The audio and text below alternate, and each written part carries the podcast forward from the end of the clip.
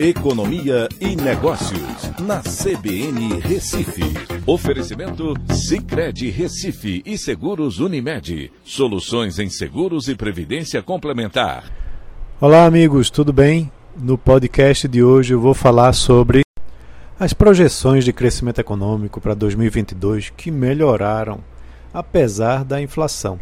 Sem o Boletim Focus, que não foi divulgado essa semana por conta da greve dos funcionários do Banco Central, analistas estão indicando melhorias na expectativa de crescimento para 2022. Vale entender o porquê disso. No final de 2021 e início de 2022, muitos analistas criaram a expectativa de um ano difícil para a economia brasileira. Após um ano de forte recuperação com crescimento do PIB de 4,6%, falava-se de um ano fraco, com crescimento de 0,3% e períodos de recessão técnica para 2022. Os dados mais recentes vêm mostrando uma realidade diferente daquela do início do ano, ou que pelo menos se esperava no início do ano. O forte desempenho do agronegócio, juntamente com a recuperação importante do setor de serviços, que representa mais de 70% da economia brasileira, tem puxado outros setores para cima. O comércio e a indústria mostraram recentemente crescimento em cima de crescimento, ou seja, não desaceleraram em relação aos meses anteriores.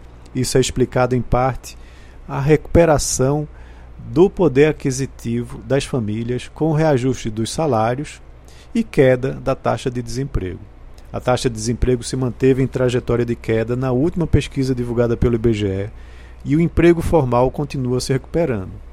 Esses dados são importantes pois mostram que o efeito da sazonalidade não ocorreu no primeiro trimestre de 2022, onde geralmente você tem queda no emprego, aumento na taxa de desemprego.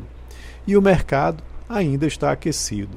Mas, claro, há preocupações. O primeiro semestre deve ser mais forte que o segundo, pois há um carrego estatístico dos números de 2021 para 2022.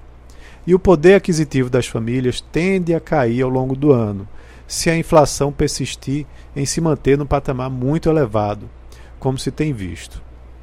O segundo semestre será mais difícil, pois o cenário político de incerteza se intensificará e os efeitos da política contracionista de juros altos do Banco Central serão sentidos.